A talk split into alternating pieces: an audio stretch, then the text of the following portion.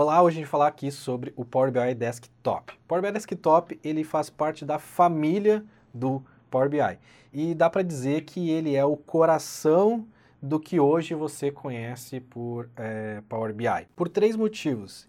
Ele é robusto, implementa todas as fases do Self-Service BI e principalmente ele é gratuito.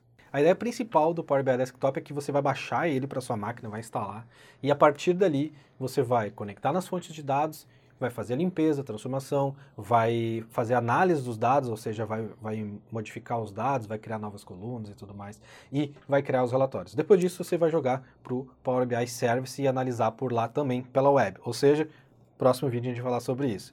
Mas, uh, como eu falei, no Power BI Service é na web, o desktop é local, é remoto, é na máquina ok? Isso dá algumas vantagens para você. Você pode é, trabalhar com mais opções ali de fontes de dados. Tem uma diferença entre Power BI Desktop e Power BI é, Service. Eu vou falar isso no, numa próxima aula. Mas o Power BI Desktop ele é ideal para quem está começando em análise de dados, em BI, enfim, e eh, não tem recurso. Por quê? Porque, primeiro, que ele é gratuito e você não precisa necessariamente ter um DW, um BI rodando ou qualquer outra coisa do tipo. Se você tiver uma planilha que seja, você pode conectar o Power BI Desktop nessa planilha e analisar direto na sua máquina, ok? É bem importante isso. Inclusive, eu muitas vezes quero eh, olhar alguma coisa, quero ver como é que está um relatório X ou Y, eu nem abro o Power BI Service, eu abro direto o arquivo que eu tenho é, do Power BI Desktop e já vejo direto na minha máquina. Ou seja, ele é quase que uma plataforma ali de desenvolvimento, mas ela é tão polida, né, ela é tão visualmente agradável que você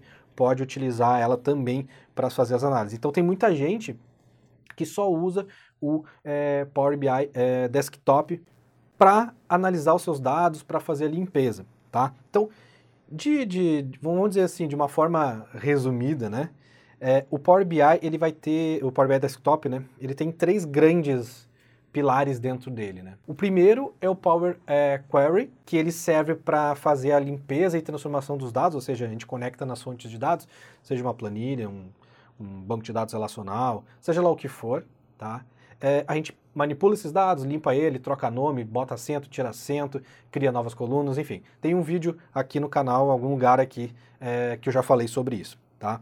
É, depois, tem o Power Pivot, que hoje, né, se você chegou no mundo leigo aí, você vai ver que não, a pessoa não, acaba não falando muito mais com esse nome, tá? Mas basicamente ele vai fazer ali a ideia de, da análise dos dados. Você pode criar métricas, é, KPIs, é, que calculam em tempo de execução.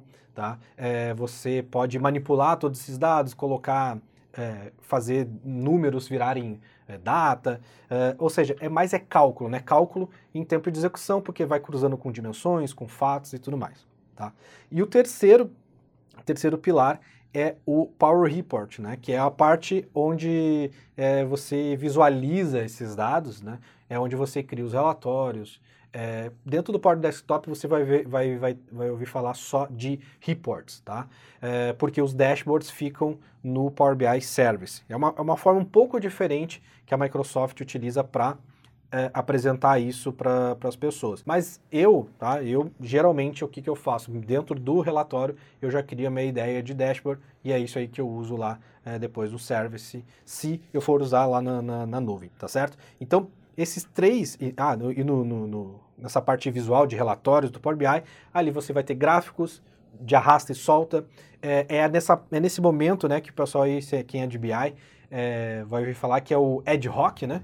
Que eu arrasto as coisas, é uma, é uma interface visual, eu não preciso programar, eu não preciso saber SQL, eu não preciso saber nada. Eu simplesmente arrasto e marco os dados que eu quero apresentar e ele vai, inclusive, me dando sugestões de qual seria o melhor. Ainda nessa, nessa interface, digamos assim, nessa camada é, visual, a gente consegue importar gráficos que não são nativos do Power BI Desktop, que foi desenvolvido pela comunidade, então é o que a gente chama de, é, de custom visuals, né? É, que são que a Microsoft chama, é, o, cada gráfico, cada, cada análise, cada gráfico, a Microsoft chama isso de visuais ou visões, é, e isso tem uma biblioteca específica com um monte é, de opções além das que já tem no Power BI Desktop e de graça. É só entrar lá, baixar, subir no seu Power BI Desktop e sai funcionando. Tá? Tem umas da própria Microsoft e algumas da, da, da própria comunidade. Então, tudo isso, certo, faz com que o Power BI seja hoje um dos destacados aí na frente, na, principalmente em visualizações de dados. Contando com essas três, é, digamos, três pilares aí dentro do Power BI Desktop, você praticamente pode fazer qualquer tipo é, de projeto de Self-Service BI e se você estiver usando, realizando um projeto de Enterprise BI, você pode utilizar sim o Power BI é, Desktop o, junto com o Power BI, né, para fazer a camada de visualização de dados, de ad hoc e tudo mais, tá certo? Então, nessa aula aqui eu vou deixar para você o link para você fazer o download aí do Power BI, direto da Microsoft, tá? Você baixa ele, é bem simples, só clicar lá em baixar e next, next, finish. E também vou deixar para você aqui um link onde tem os meus cinco principais é, relatórios do Power BI que você pode baixar é, eles gratuitamente e abrir no seu na sua instalação que você acabou de fazer, tá certo? E se você ficou com dúvidas sobre o tema aqui ou alguma outra coisa que a gente ainda não abordou nessa série de vídeos, deixa o um comentário aqui embaixo, fala o que você está achando que é muito importante para a gente, tá? E não se esquece de comentar, curtir, fazer todas essas coisas lá que o, o Whindersson manda fazer no, nos vídeos dele, tá certo? Então, vou ficando por aqui, até a próxima aula. Falou!